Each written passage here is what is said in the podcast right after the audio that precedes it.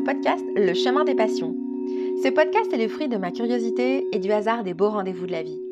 Depuis plus de 7 ans, je rencontre des professeurs de yoga, des thérapeutes, des entrepreneurs, tous animés par leur passion et leur envie d'aider les autres.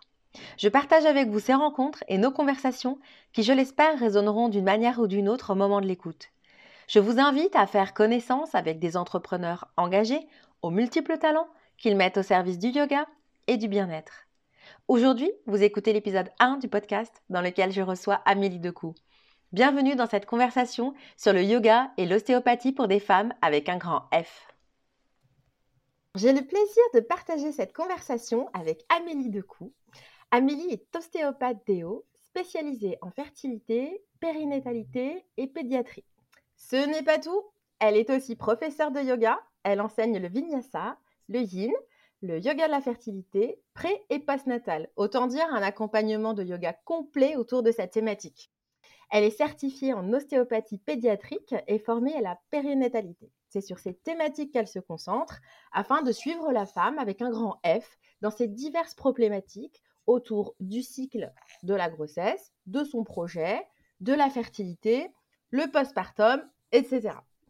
Accompagnée de ses consoeurs, elle a fondé Opia Formation, destinée aux thérapeutes de la femme souhaitant se former en ostéopathie périnatale, yoga et alimentation. Bienvenue dans une conversation avec Amélie. Alors, est-ce que je t'ai bien présentée? J'ai rien oublié? Bonjour. c'est une présentation très claire et très précise, ma chère Rime. ah bah c'est parfait. Par rapport à, à cette présentation, il y a, y a, ta mission qui me semble vraiment très claire qui est bah, d'accompagner les femmes dans la compréhension de leur corps, de leur cycle, de leur santé, euh, ainsi que de leurs enfants et des enfants. Comment est-ce que cette mission, elle t'est venue? C'est une excellente question et peut-être que cette mission, euh, elle m'est venue parce que je suis une femme mmh déjà. Ça peut être un début.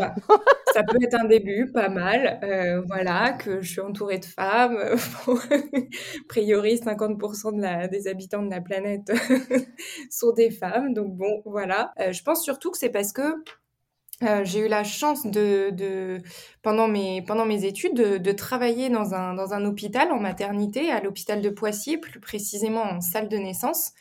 Et euh, là, j'ai assisté à des accouchements, des accouchements sympas, des accouchements moins sympas. Euh, j'ai vu des bébés nets en pleine forme, des bébés nets en moins bonne forme. Et euh, j'ai surtout vu, j'en discutais là, très récemment avec une amie doula, ce regard m'a marqué, ce regard des femmes euh, en fait, au moment de l'accouchement, le, regard qu'elles ont dans euh, la sage-femme, l'obstétricien, euh, l'aide-soignante qui est là et qui, accompagne ce moment-là.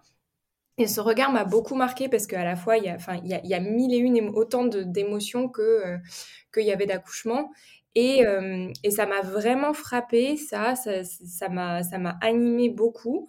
Euh, plus tous les gestes hein, que j'ai vus euh, sur un accouchement qui peut être sympa mais aussi pas sympa, voilà, qui m'ont un petit peu animée. Et, euh, et surtout, quand j'ai vu ces petits êtres, euh, ces tout petits êtres euh, naître, euh, tout petits, sans défense, bah, ça m'a vraiment touchée. Je me suis dit, mais mon Dieu, ils viennent de vivre ça et il faut les aider maintenant. Voilà, enfin, en fait, c'est tombé comme ça. Quoi. Tu parles du regard des femmes. De quelle manière tu le définis, ce regard? C'est un regard transperçant. En fait, c'est... Alors, pour le coup, en salle de naissance, et quand j'y étais, hein, j'ai bossé, euh, j'ai bossé là-bas, je pense, de 2004 à 2008, 2009, un truc comme ça. Bon, y a, en salle de naissance, il y avait déjà les masques, hein, et même avant, euh, évidemment.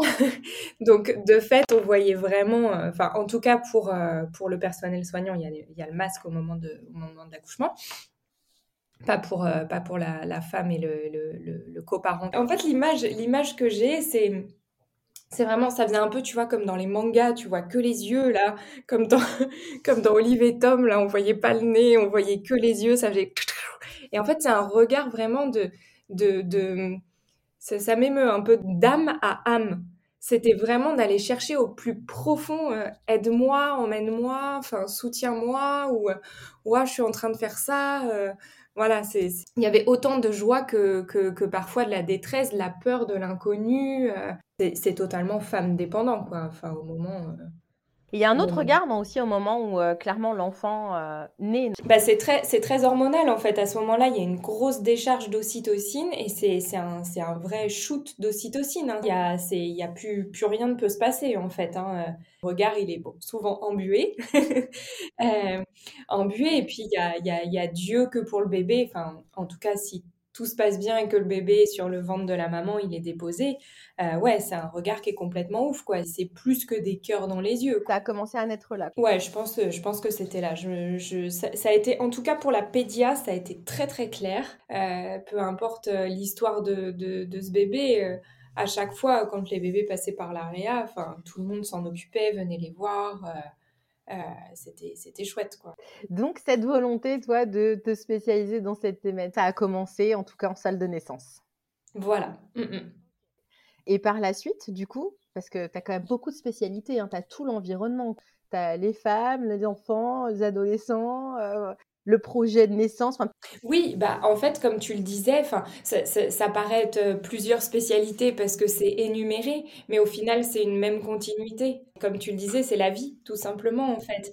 Donc, euh, en effet, euh, moi, dans mon travail d'ostéo, ce qui, m'anime, c'est, alors c'est l'idéal de l'idéal, hein, mais c'est de suivre la maman au moment où elle a son projet bébé et là de tout mettre en place et peu importe comment va se passer le projet, ça va peut-être être une grossesse naturelle, ça va peut-être être une, euh, grossesse avec une nécessité d'un accompagnement, euh, euh, peu importe celui qui celui qu'il est, voilà, mais d'être de, dans le soutien à ce moment-là, d'aider le corps à, à, garder sa capacité d'auto-guérison, à trouver la meilleure mobilité, et voilà, et, et de suivre la maman ensuite dans la grossesse, dans son postpartum, et là ça devient une femme avec un grand F une fois qu'elle a fini son mois d'or, son postpartum, qui redevient une femme, qui a ces petits troubles de la vie d'une femme qu'on a déjà depuis euh, l'adolescence, même avant les règles. Enfin, voilà, c'est le cycle féminin, c'est de A à Z en fait. Hein. Et justement, est-ce que tu as des patientes comme ça que tu as eues, qui sont venues euh, d'abord en mmh tant que patiente, puis qui ont un projet de bébé, et puis après tu as su la grossesse, voir le bébé Tu as des projets comme ça vraiment que tu suis? Ah ouais, ouais, ouais, ouais. Et puis de, du,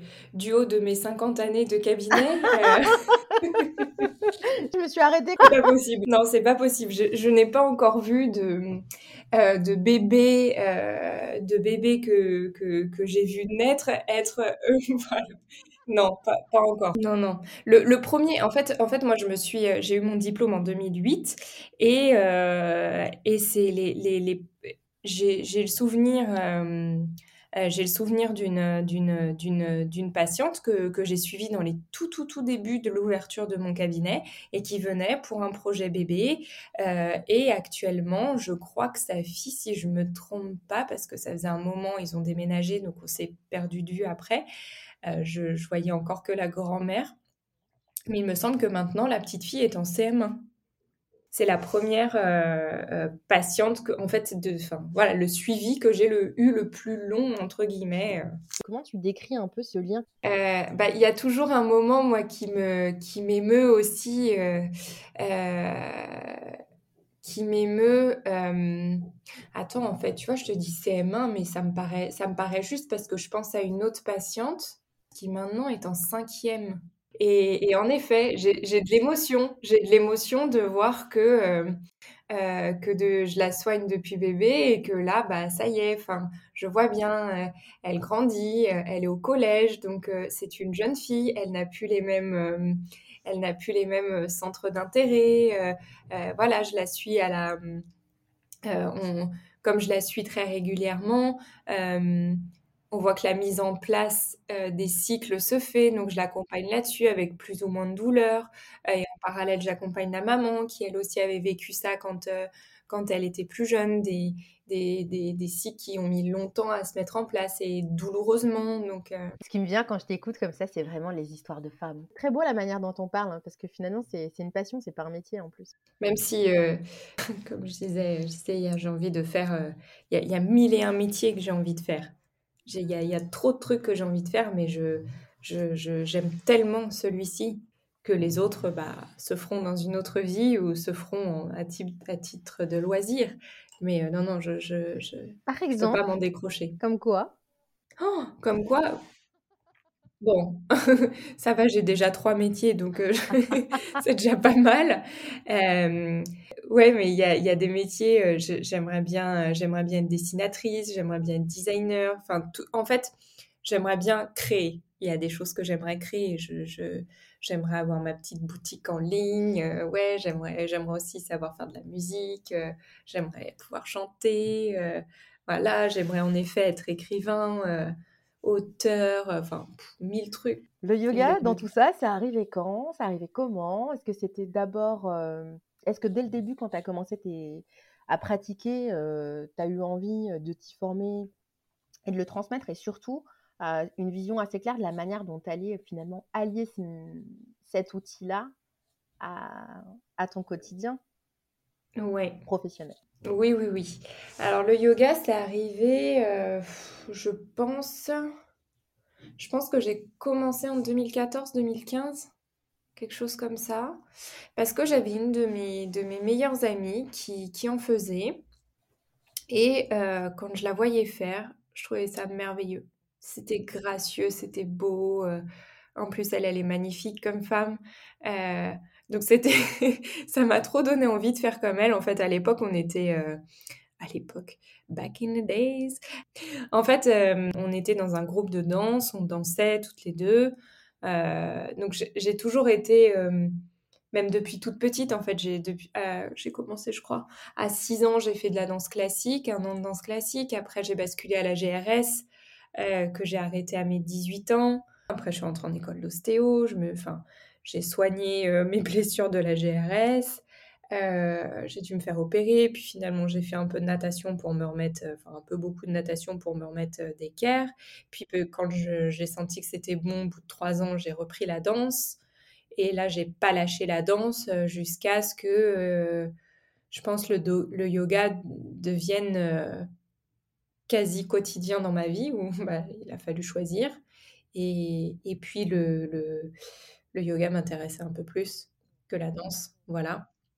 Donc, comme je passais par pas mal de, pas mal de, types de danse et, et à des niveaux euh, où je m'entraînais beaucoup, beaucoup pour aller en concours aussi. Euh. Bon, voilà. Bref, le yoga m'a équilibré là-dedans. Et euh, du coup, ouais, 2014, 2015, un truc comme ça. Je démarre le yoga, j'ai un premier cours euh, chez qui à Boulogne, je me rappelle même pas avec qui était la, c'était, qui était la prof à ce moment-là, j'avais droit à trois cours d'essai. Et finalement, j'ai hyper accroché avec l'ashtanga. Euh, c'était Marjorie, euh, Marjorie qui, qui, qui, donnait cours. Et en fait, je suis ressortie de là. Et en fait, j'ai adoré parce que j'ai retrouvé un peu mes, ma vieille GRS, la souplesse, euh, j'ai retrouvé l'alignement, la rigueur. Euh, et en fait, je me suis dit, mais c'est trop bien. En fait, pendant tout le cours, je disais, ah, mais c'est trop bien. Mais alors, ça, c'est comme telle technique d'ostéo. Je, suis sortie de là, j'ai dit, OK, ça, c'est un truc qu'un jour, je vais enseigner. Pour ceux qui nous écoutent, euh, tu peux parler un petit peu de l'ashtanga, parce que c'est vrai qu'il y a différents types de yoga. Alors, l'Ashtanga Yoga, euh, c'est un yoga, qui est en, plusieurs, euh, plusieurs séries. Donc en France, on, trouve majoritairement en, enseignement la, première série. Et en fait, c'est une série qui, voilà, pour résumer, c'est une série qui se répète. Euh, qui se répète toujours et qui travaille essentiellement sur tout l'étirement de la chaîne postérieure du corps, euh, l'équilibre beaucoup en faisant beaucoup de, euh, de flexion avant et de posture euh, de posture d'équilibre, quelques torsions. Et en fait le cours, voilà, chaque cours en fait on répète, on répète cette série, donc ça crée un espèce de, moi j'ai trouvé une méditation en mouvement et puis voilà on voit les progrès d'une d'une d'une ouais, d'un cours à l'autre euh, voilà donc avec une, une, certaine une certaine rigueur euh, c'est très traditionnel selon moi euh, l'ashtanga et puis c'est assez c'est assez physique hein, parce que c'était destiné destiné aux jeunes soldats indiens c'était la préparation des jeunes soldats indiens je me suis formée j'ai commencé à me former bon j'ai surtout je, suis un peu comme ça. Hein. Quand je démarre un truc, j'y vais à fond, à fond, à fond. Deux ans, deux ans après la première, euh, deux ans après, après, les premiers cours, je crois, même pas un an et demi, euh, je me formais. Euh, ouais, ouais. Et donc très vite, tu as intégré ça, tu as essayé de créer en fait un écosystème finalement autour de ta boîte mm. à outils.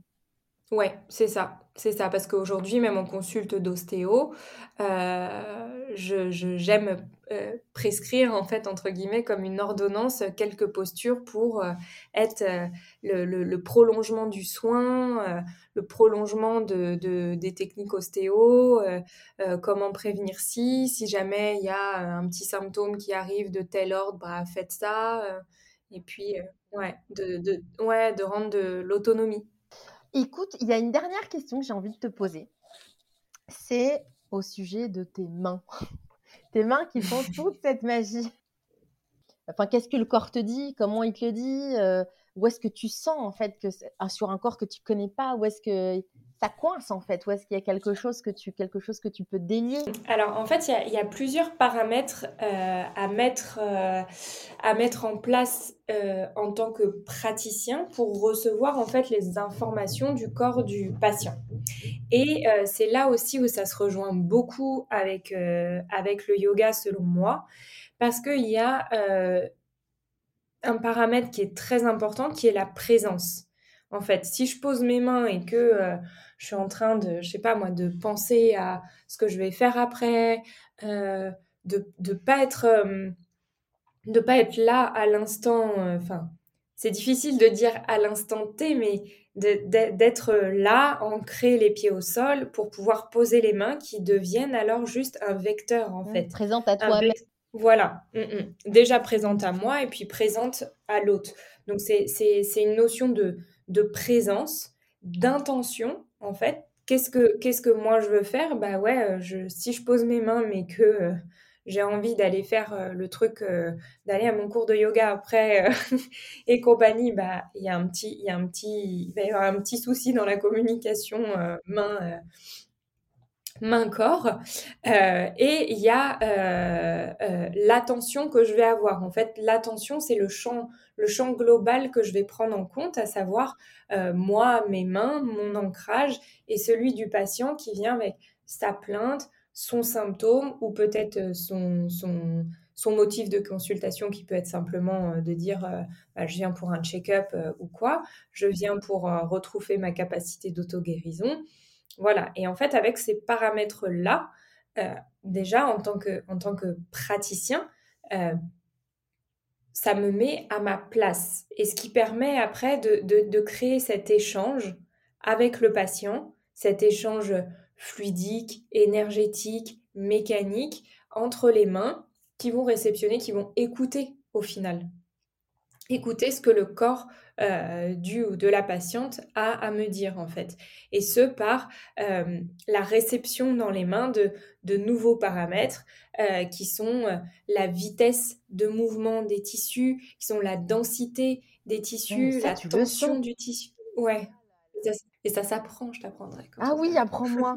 Est-ce que tes mains, tu sens qu'elles ont une mémoire? Bon, C'est une, mémoire, une mémoire du, du, toucher, une mémoire et aussi une mémoire qui, qui va se rassurer, entre guillemets, par, euh, par euh, l'énonciation orale des symptômes ou de l'amélioration, ou au contraire euh, du, de, la régression, régression ou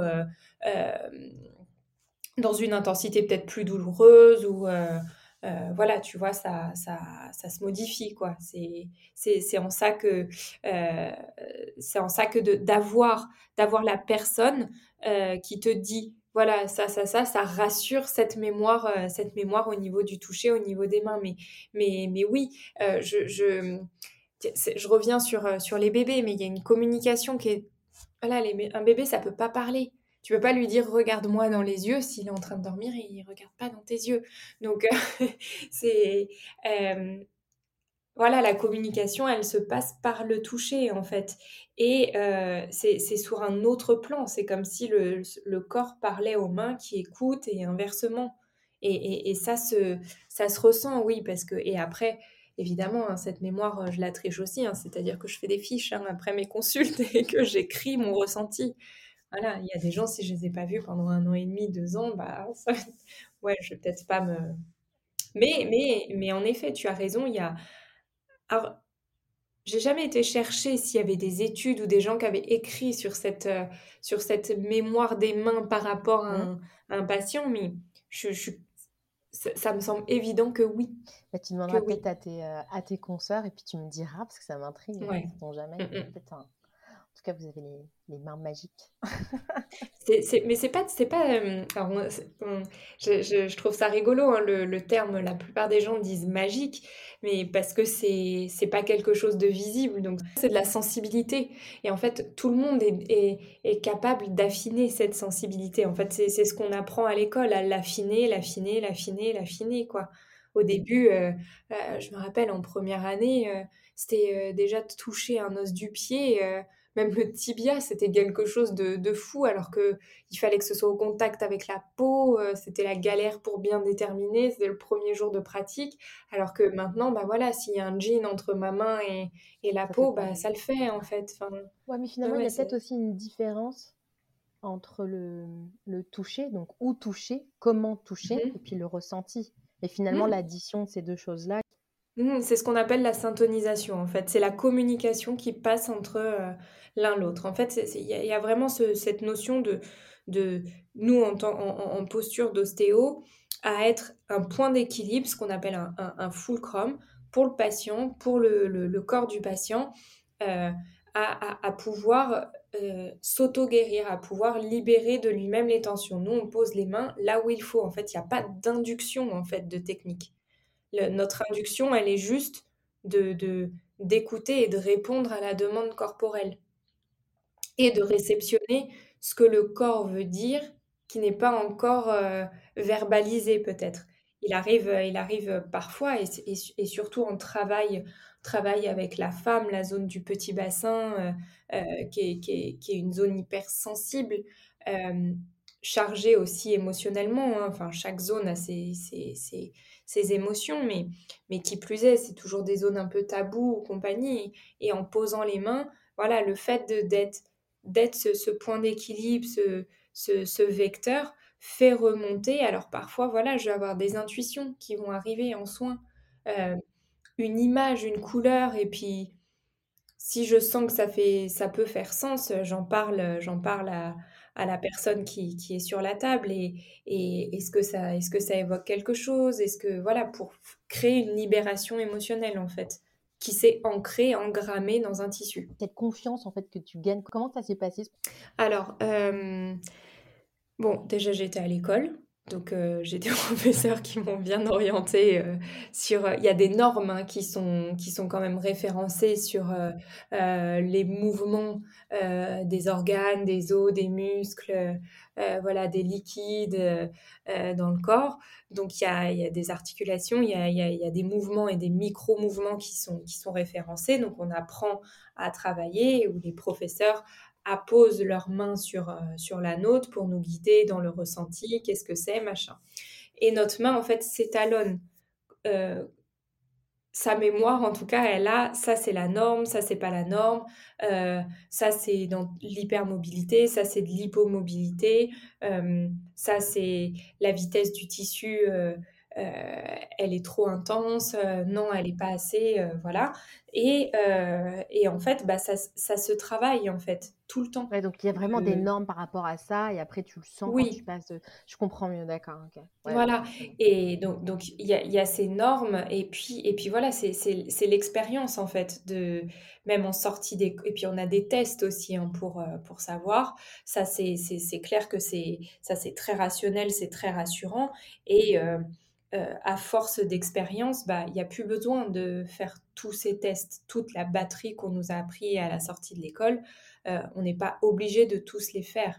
On le voit, même le patient se lève en salle d'attente, ça se voit. On sait à peu près là où ça coince parce que le regard s'affine et, ensuite les mains vont confirmer, euh, vont confirmer le regard. Et, et, pour être vraiment sûr, quand il y a un doute, bah, il y a ces tests-là. Et, D'où la nécessité de toujours, euh, de toujours, enfin, moi je vais, je vais en formation euh, pour moi, euh, tu le sais, beaucoup. beaucoup, que ce, soit, que ce soit en ostéo pur, en yoga. là, je suis en micronutrition. Enfin, tout. Ça, je savais pas. Ouais. Ça a commencé quand? J'ai commencé l'an dernier. Voilà, puis il se trouve que je m'en suis mis un petit peu trop sur les épaules, comme tu me connais bien. Donc euh, j'ai fait une petite pause de six mois. et là, étant donné que, que j'ai un peu plus de temps euh, avec le déménagement, bah, je, je, peux m'y replonger et je récupérerai la deuxième année euh, à la rentrée de septembre. Là. Ouais, ouais. Que tu parles de déménagement, ce serait peut-être bon de préciser. C'est vrai que maintenant, là, tu, tu, tu exerces à Annecy. Annecy, ouais. Plus du tout à Paris plus du tout à Paris. C'est fini depuis, depuis fin janvier. Donc maintenant, on peut faire des week-ends ostéopathie, euh, nature et compagnie. Voilà. Lier l'utile à l'agréable. C'est ça, ouais, ouais. J'ai quelques amis et patients de, de Paris qui se sont programmés euh, des week-ends. Il y en a qui m'ont déjà booké en juillet sur leurs vacances d'été. C'est parfait, tu vois. Tu viens, tu fais ta petite séance avec ton ostéopathe préféré, tu vas te balader autour du lac d'Annecy. Full recharge. Juste pour conclure quand même sur le, du coup, sur le sujet de la femme, est-ce qu'il y a un sujet ou des sujets prioritaires autour des femmes où tu trouves qu'on peut mieux faire? Mmh, bah, Je trouve que ça bouge beaucoup en ce moment. Hein. Beaucoup, beaucoup, beaucoup. Euh, ça bouge beaucoup, on en parle. Maintenant, l'orientation aux divers thérapeutes est encore, euh, est encore un peu, euh, je trouve, est encore un peu timide. Là, on a quand même eu un, une belle avancée euh, en reconnaissant l'endométriose comme affection de longue durée. Ça, c'est ça c'est génial. Le prochain pas, c'est que les médecines alternatives traditionnelles soient prises en charge dans le parcours, dans le parcours de soins. Il y a de plus en plus de femmes thérapeutes et même d'hommes thérapeutes qui se, qui se dédient en fait euh, à ça et qui, qui, qui osent dire euh, euh, voilà, moi je me spécialise, je m'en occupe et, et je vous tends la main et venez. Moi je, trouve ça génial hein, parce qu'à petite échelle en fait, c'est sur sur ce domaine-là, alors évidemment, il y en a, il y a, plein d'autres, plein d'autres domaines, hein, mais c'est, c'est un moyen de faire, de faire vachement évoluer, quoi, de faire évoluer le monde, de, il y a, y a, plein de trucs. Hein. Il y a une, une émergence euh, assez dingue de, autour, de, autour de tout ça. Hein. Ce, sera notre mot de la fin. Tu vois, la note positive, tu vois, celle du, celle du changement et celle de, de l'évolution. Bah, écoute, je te remercie pour ton temps et puis d'avoir partagé tout ça euh, avec nous. Mais avec plaisir. Merci de, de m'avoir invité sur ce podcast. Ben, C'était un, vraiment un plaisir. Je te remercie vraiment beaucoup. Voilà. Je crois qu'on pourrait toutes les deux encore parler pendant trois heures. Oui, exactement. D'ailleurs, c'est ce qu'on va faire. Hein. On va couper le podcast et on va continuer. voilà. Bon, ben, en tous les cas, merci. Euh, merci beaucoup et euh, je te souhaite euh, une très belle journée. Merci à toi aussi. À bientôt.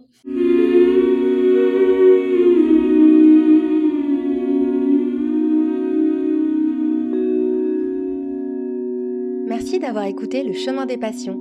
Si vous avez aimé l'émission, n'hésitez pas à partager l'épisode sur vos réseaux sociaux et avec votre entourage. Merci et à bientôt